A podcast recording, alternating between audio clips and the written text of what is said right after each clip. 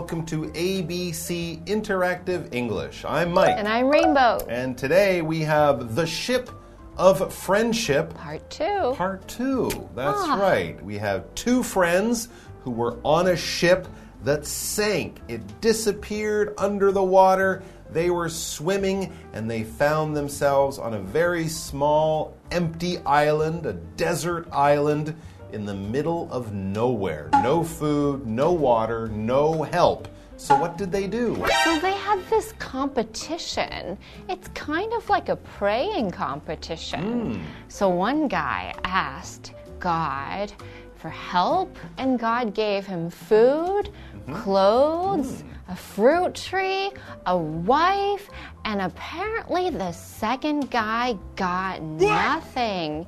And I really think that this is going to cause some problems in their friendship. But I do have a question for mm-hmm. you.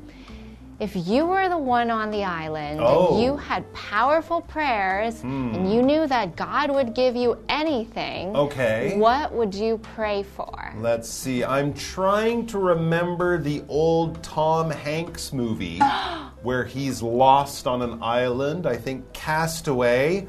I can't remember what he did. He did many smart things to get water and food, and I don't remember any of them. I would pray for the Army or the Navy or someone like that to send an airplane or a helicopter, and I would jump around and go, hey, hey, down here, hello. And I would pray they would find me and take me away to safety. Yeah, that would be a I would pray for a lot prayer. of help.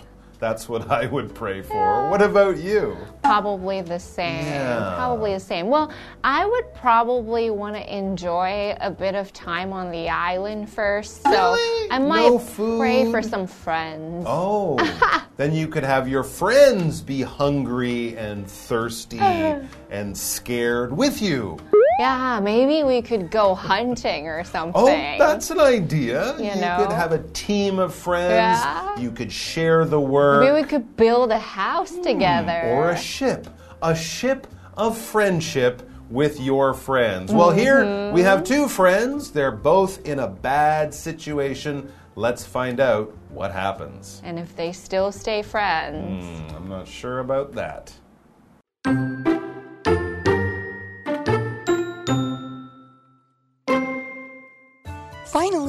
First man prayed for a ship so that he and his wife could leave. Like before, he got it. When the couple boarded the ship, the man heard a voice from heaven. It said aloud, Why are you leaving your friend behind?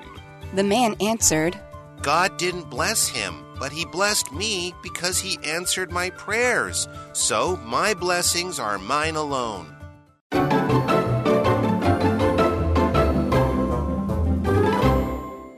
Okay, so we have two, I think they're friends. For now. on the island. They're praying for help. But you're right, they might not be friends very long because one guy is having all his prayers answered. He's getting everything he wants food, a home, a uh, wife? clothes, a wife. The other guy praying has gotten nothing so far. And we don't know if one friend is sharing with the other friend. I'm not We sure he don't is. know. So let's find out what happens as the men continue to pray for help. Finally, we read the first man prayed for a ship so that he and his wife could leave. I think I would have prayed for the ship first. But, anyways, they pray for a ship. Of course, they hope to see a ship coming. They will come to the island, take them off the island, and take them back home to safety. And of course, this man, the first man, will take himself and his new wife. He wants to go back and live a normal life back in the world with everyone else. Like before, he got it. The So ship came. all his dreams came true. When the couple boarded the ship, the man heard a voice from heaven. Whoa, from heaven? That can only be the big guy upstairs. Voice from God. Right. So heaven is a place that's not down here, but up there. And people believe that God and angels and people who have passed on live in heaven. So when you hear a voice from this place up there, this holy, beautiful place that people might go to after they die, if they do a good thing, and that's where God lives, that is heaven. So we are hearing a voice from above that is speaking to the man. That's right. Basically, this would be the voice of God talking oh. to the man down there on earth. And what did the voice say? It said aloud, why are you leaving your friend behind? Because God always sounds like that. A big voice. A man's voice. That's right. And this wasn't just in the man's mind. He wasn't dreaming or imagining this. The voice said this aloud. When we use the adverb aloud, we mean with your voice. that other people can hear. So that other people can hear you. Not in your head, not very quietly like you're talking to yourself, but if you say it aloud, it's basically loud enough, the sound is strong enough to reach other people's ears. So you can think things, you can kind of talk quietly. Some people might even sing a little bit if they're doing something in the kitchen. But if I do it quietly, I'm not doing it aloud. If people around can hear me, then I am. So everyone heard this voice booming down from heaven saying, Why did you leave him behind? The man answered, God didn't bless him, but he blessed me because he answered my prayers. So my blessings are mine alone. Oh, that's very selfish. So basically, he said, you know what? God likes me better. So that guy, if God's gonna ignore him, I'm gonna ignore him too. Uh oh. We think that God is probably not gonna like this saying. So, Blessing somebody or to bless somebody is to give you some good fortune, to make something good happen in your life. So, we may commonly hear the term bless you when somebody goes, Achoo! that's right. So it means God bless you because it's saying, oh, we hope that you are okay and we wish you well. So if you give somebody a blessing, it could be Happy New Year, Happy Birthday, I hope you have good health and wealth. That is a blessing. Now, if God blesses you, that means that He gives you many things like a wife, food, clothes, you know, like what happened in this story. So he got blessed, but he thinks that these blessings are for him and him alone and not the other guy. That's right. If something is alone or a person is alone, we can use the word in a few ways. Basically, it means just for one person, just with one person, or one person only. If you mm-hmm. go somewhere alone, you go with just yourself. You're mm-hmm. one person, not with a group. Not even with one friend. If something is for you alone, I'm saying don't share it. You just have it for you. You keep it for yourself for one person or alone. Well, maybe the blessings were his alone, but he wasn't on the island alone. Exactly. He could have shared those blessings, but that man chose not to. We'll find out if that was a correct decision after the break. Mm. I think not. I think not.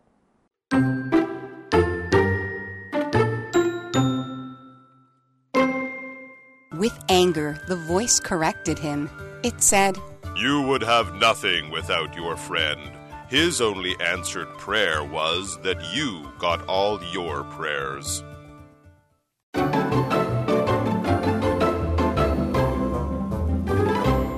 So God is not going to be happy because this guy did not share. The article says, with anger, the voice corrected him. It said, You would have nothing without your friend. His only answered prayer was that you got all your prayers. Oh, I'm gonna cry. That is so sad. So hmm. God said the only reason why you are being blessed right now is because your friend wanted you to be blessed. Hmm, So basically, the other man was giving his prayers to the first man as well. When the first man said, I want food because I'm hungry, kind of only for him alone, the other man was saying, Please give my friend food. He's very hungry, but I don't need anything. Oh, he's a nice guy. A very So nice guy. Okay, so this guy was not correct. He had no idea what was going on. When something or someone is correct, that means they got it right. So if you are taking a test and you got the correct answer, you would get points. If you got the wrong answer, you would not get a point. So being correct means being right. And in this case, he was not correct, actually, because his friend gave him all of his blessings and got nothing himself. That's right. We can use correct like an adjective. You get a mm-hmm. correct answer, you get one point on your test. We can also use it as a verb, like in the article. If you correct someone, you tell them the right answer when they got the wrong answer. Maybe someone just gets their information a little bit wrong and they call you Jack instead of John, you would correct them and say, I'm sorry, my name isn't Jack, my name is John. I am correcting you, I am giving you the right information because I think you have the wrong information. I don't want you to be wrong, I want you to be right, or to use it as an adjective, I want you to be correct so I am correcting you, giving you the right answer. And we also had this word answered as an adjective. If someone is answered, they are given an answer. I can answer you by giving you the information you want after you have asked me a question. If I have answered the question, I have given you the answer that you wanted or that you were asking for. So there you go. His prayers were answered. He was given everything he wanted, but that was only because the other man was helping him. I hope God saves both of these guys.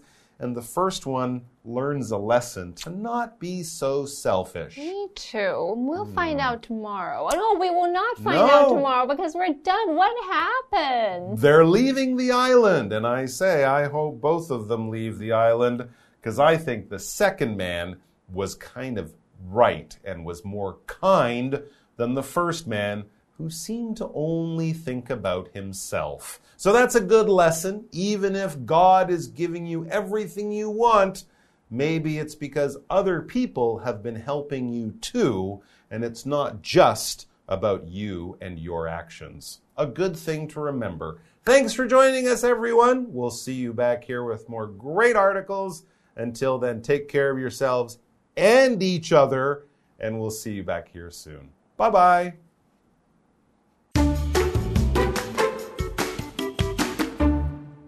Finally, the first man prayed for a ship so that he and his wife could leave. Like before, he got it. When the couple boarded the ship, the man heard a voice from heaven. It said aloud, Why are you leaving your friend behind? The man answered, God didn't bless him, but he blessed me because he answered my prayers. So my blessings are mine alone. With anger, the voice corrected him. It said, You would have nothing without your friend. His only answered prayer was that you got all your prayers.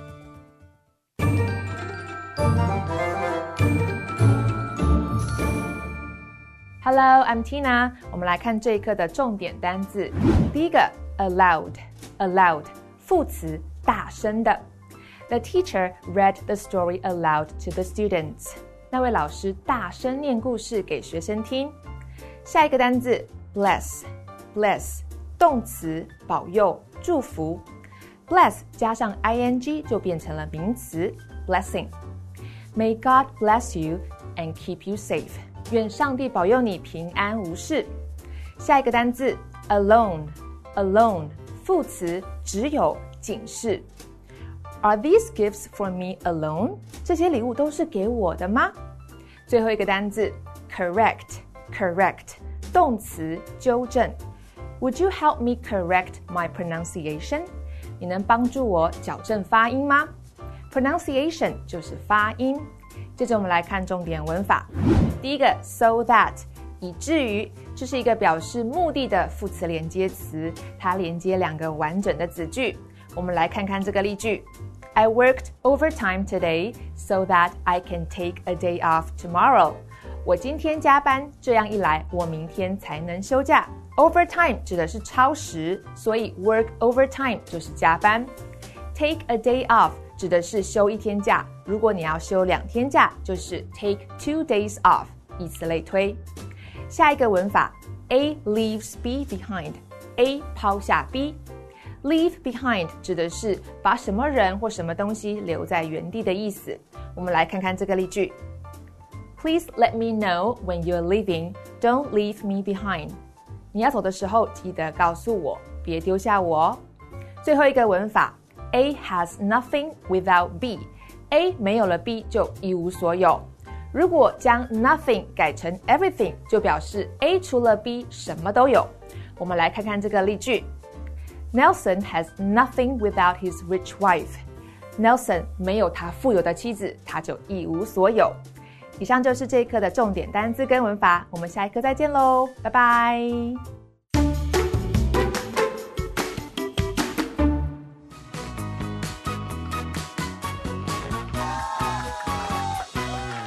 everybody. I'm Carolyn. And I'm Matt. And today we're playing Guess the Bear, a game where we each have three cards with two sentences on each one, and a word or phrase in each sentence has been replaced with the word bear. And we each have one minute to guess the bear. Matt, you're up first. All right, I'm Let's ready. Put a minute on the clock. Let's go. Your first word is an adverb.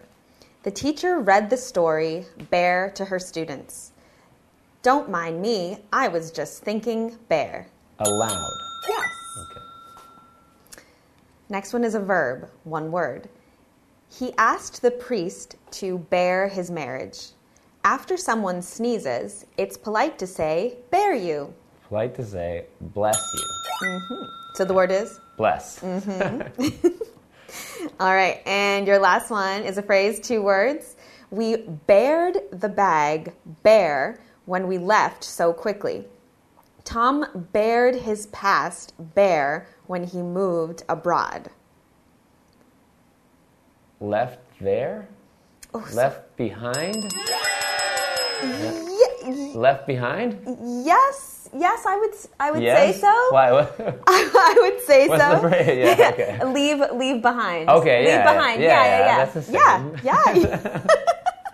yeah, you got all three, three for three. Okay, good. So he Amazing. left his past behind. That's good. I wasn't sure. That's right. that's Okay, well, we've got three words for you. For Okay. All right, are you ready with one minute on the clock? Ready? Yes. All right, let's go. One minute. Okay, first one is an adverb. Okay. She lived bare in a cabin in the woods. I don't like going out bare in the dark. Alone? Yes. Oh, okay. Perfect. Your next one is a verb. The teacher's job is to bear her students. I bared her grammar when she made a mistake. Correct. Correct. Okay, your next one is a three word phrase. He wrote in the poem that he bear, bear, bear her. I bear, bear, bear the support of my family. First sentence. He wrote in the poem that he bear, bear, bear her. They couldn't live without? The, the, the without's correct.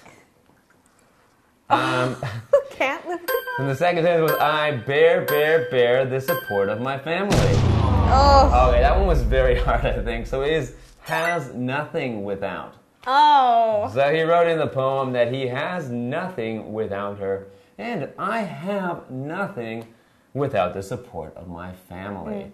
Makes sense. Makes That sense. one, yeah, that one I think is very tough because it also could have been many things. You did well to get the without. You got one third of True. the answer, so I think you get uh, what two point two point three out of three.